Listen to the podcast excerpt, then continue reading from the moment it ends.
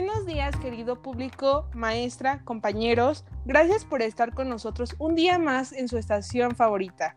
Eh, y bueno, eh, básicamente el día de hoy hablaremos sobre un tema muy importante que es el de las zonas de tensión política, tanto en México como en el mundo. Así que pues quédense con nosotros para que juntos nos informemos sobre este tema. Gracias. Y bueno, pues para comenzar, primero para mí un punto muy importante que debemos de saber es que es una zona de tensión política. Claramente esto es para entender mejor el tema, así que bueno, para esto mi queridísima amiga Fernanda me va a ayudar a decirnos qué es una zona de tensión política. Así que bueno, Fer, te escuchamos, ¿nos podrías decir qué es una zona de tensión política, por favor? Claro, Jimé. Bueno, eh, se considera tensión política aquella situación en la que la persecución de determinados objetivos o la no satisfacción de ciertas demandas planteadas por diversos factores conlleva altos niveles de movilización, eh, como la política, social o militar. Sí, claro, es exactamente lo que mi querida Fer acaba de decir. Y bueno, eh, sí, es básicamente una zona de tensión, es cuando las opciones políticas entre dos países son muy marcadas.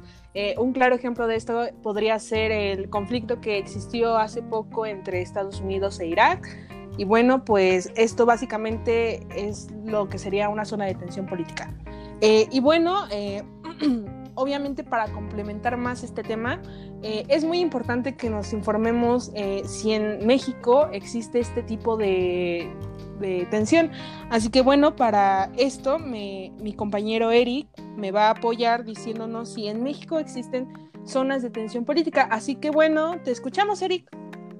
Eh, sí, gracias, Jimé. Bueno, en México existen varias zonas de tensión política y las tres, hay tres principales, que sería la Ciudad de México, Ciudad Juárez y Chihuahua, ya que viven un ambiente de tensión feminicidios y crímenes violentos que han crecido con el tiempo.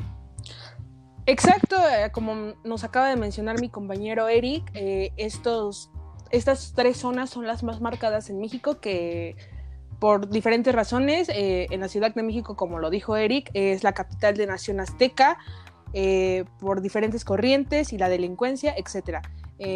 y pues en Ciudad Juárez, feminicidios y contrabando de de muchos problemas que existen. Y pues Chihuahua, pues los crímenes violentos que suelen existir. Es muy complejo este tema, pero pues no es imposible de entender. Así que bueno, pues obviamente es muy importante que también nos enteremos qué, qué es lo que pasa en el mundo. Así que bueno, para esto eh, vamos a ver cuáles son las principales zonas de tensión política en el mundo. Así que bueno, eh, para esto nos va a apoyar mi compañera Melanie. Así que Melanie, ¿nos podrías platicar si existen ciertas zonas principales de tensión política? Y sí, efectivamente, como me lo acaba de decir mi compañera Melanie, eh, esas serían las principales zonas. Básicamente desde que finalizó la Segunda Guerra Mundial se llegó a otorgar independencias de las colonias, eh, habían obtenido diferentes motivos, eh, guerras civiles, etcétera, etcétera. Eh, es un tema un poco difícil, pero pues no imposible. Eh, así que bueno, pues yo creo que para esto es muy importante que nosotros como jóvenes nos enteremos de lo que se vive en el mundo y tanto en nuestro país. Así que bueno, me gustaría escuchar a mis compañeros que me dieran su opinión de, de este tema. Así que bueno, Fer, te te escuchamos. ¿Qué opinas sobre este tema?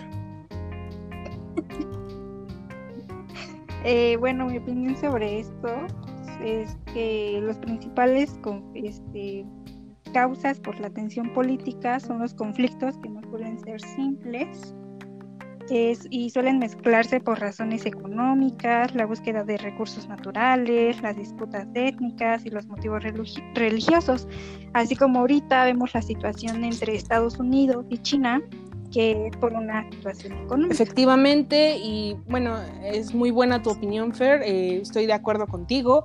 Y Eric, por favor, ¿nos podrías apoyar con tu opinión, por favor, acerca de este tema? Mm, sí, claro, este, bueno, mi opinión sobre el tema es que todo esto recurre porque el gobierno no, el gobierno de cada país no, no toma en cuenta unas cosas y otras sí. Y todo esto provoca, fue, y todo esto provoca pues más, eh, más conflicto y no, nunca acaba. Sí, efectivamente, como lo mencioné a un principio, eh, la zona de tensión política en la actualidad tiene muchas causas.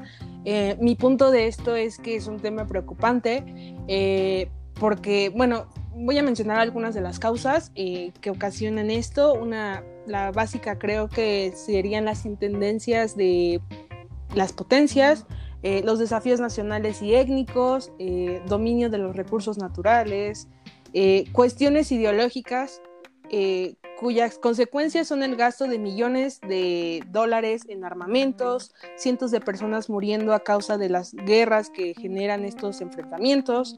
Eh, en fin, es muchas cosas que abarcan. obviamente es un tema de preocupación porque afecta tanto a la economía, a personas, o sea, es todo una cadena. Y bueno, pues no nos queda más que decir, más que agradecer por habernos escuchado. Eh, de verdad, eh, este tema es poco lo que sabemos, pero como ya lo mencioné, es, es complicado. Entonces, bueno, pues gracias por estar con nosotros. Eh, yo me despido, mis compañeros igual, de igual forma. Gracias y esperamos pronto estar aquí con ustedes de nuevo. Gracias.